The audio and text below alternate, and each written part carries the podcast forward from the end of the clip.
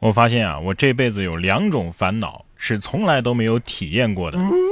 第一种是有钱人的烦恼，第二种是长得太帅的烦恼。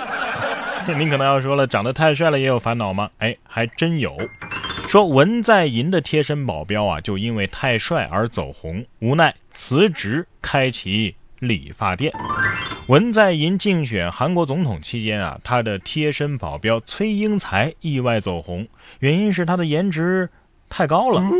当时啊，文在寅的选举团队还调侃他，作为保镖长得太帅其实是不合格的。有趣的是啊，崔英才果然因为备受公众关注，无法继续做保镖工作，转而开启了理发店。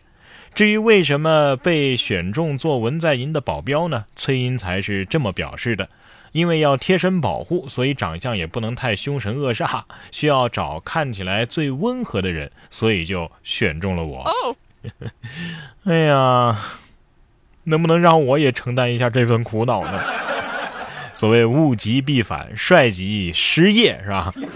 不过现在失业也不怕了啊，可以摆地摊嘛，是吧？我在想啊，我摆地摊的时候，那怎么利用自己的专业特长呢？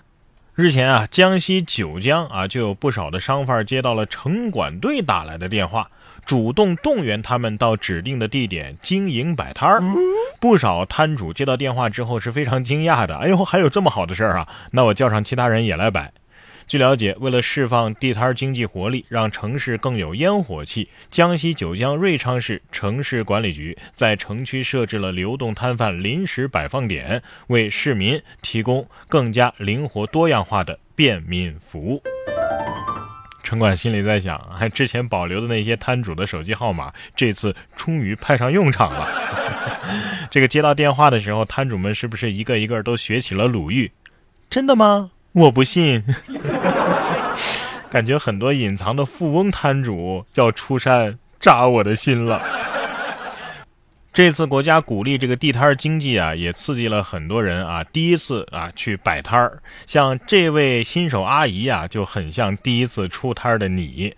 说新手阿姨摆摊烤冷面，手忙脚乱，急坏网友。阿姨能让我自己做吗？六月三号，张家口的一名网友啊，想在路边摊儿啊买一份烤冷面。结果意外拍下了搞笑的一幕，阿姨似乎是个新手啊，操作起来不太熟练。铁板上是战况火热，阿姨是手忙脚乱，看的人怪着急的，恨不能自己上手。网友是不是这么说的？阿姨你别忙了，我不吃了还不行吗？这什么阿姨啊？我看可能是刚毕业的程序员张小姐。仿佛看到了做饭的我自己。哎，莫名想到了前面。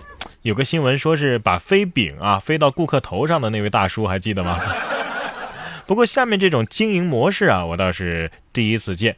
说六月一号，黑龙江大庆任先生在小区内开了一家肉夹馍店，为了实现无接触，他用滑轨和扩音器自制了整套远程售卖系统，顾客站在十几米外的护栏就能够轻松的购物。有网友笑称啊，这是无人配送、声控传输、大数据六 G 时代了啊！所谓的六 G 是不是就是这样啊？能实物传输？我觉得是。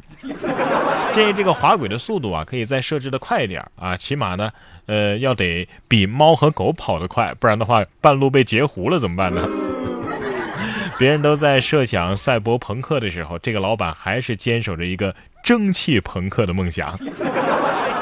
说完经营模式啊，下面这种家庭模式也真的是前所未见。说近日天津的一对结婚三十多年的老夫妻啊，因为过日子是 A A 制受到关注，他们家的物品所有权呢是严格的分区了的啊，这个连各自的这个鸡蛋啊都是做了标记的。老头说呀，自己一做饭，老太太就说他偷鸡蛋，而老太太说呢，老头似乎对他关照甚少，不管谁给的什么东西，他都不给我们，也不让我们吃。这样都能过三十年还不离婚，看来是真的有割舍不了的感情啊！我也只能编到这儿了。亲兄弟明算账，所以二位你这不是结婚，是结拜了吧？不过呢，这种融洽的关系也真的是挺令人羡慕的啊！我说的不是夫妻关系，我是羡慕他们能够找到这么合适优秀，而且能够算账算得如此清楚的合租室友。下面这位黄师傅的账啊，就有点算不清楚了啊，家里的电费怎么算，都都觉得有点高啊。最后呢，终于找到原因了，原来这种用电模式也是第一次见。本以为是自己用电太费，其实是家里的电表连着红绿灯。黄师傅住在湖州吴兴区化丰二社区，他说呀，自己总能够感觉到家里的电费啊比较高，可是一直找不到原因。直到五月八号，小区对线路进行改造的时候，他才发现他家的电表上居然多接了一根线。剪掉以后呢，哎，外面的红绿灯不亮了，在街上这红绿灯又又又亮了。黄师傅得说了啊，有事还是找我吧啊，我给你开绿灯啊 哈。不知道还以为你家多大啊，都需要红绿灯了。黄师傅老婆真的是有点惨啊，不知道是背了多久浪费电的锅。看来住离马路太近的缺点，嗯，就此又增加了一条。要想生活过得去啊，下句话怎么说来着？下面这位男子就有这样的感受，说男子多月未回武汉，床头长了竹子了。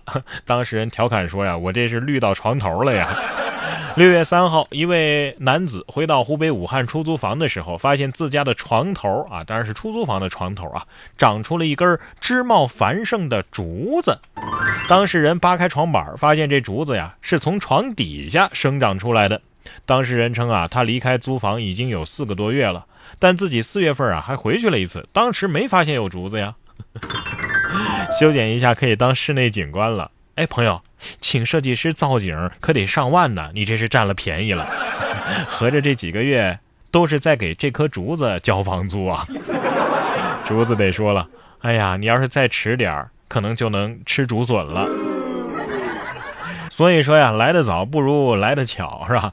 下面这位司机和警察也是碰巧了，最怕空气突然安静。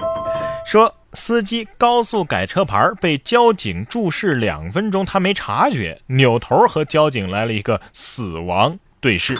近日，在京哈高速京哈高速香河南服务区，一位蹲在车前认真描绘车牌的男子吸引了交警的注意。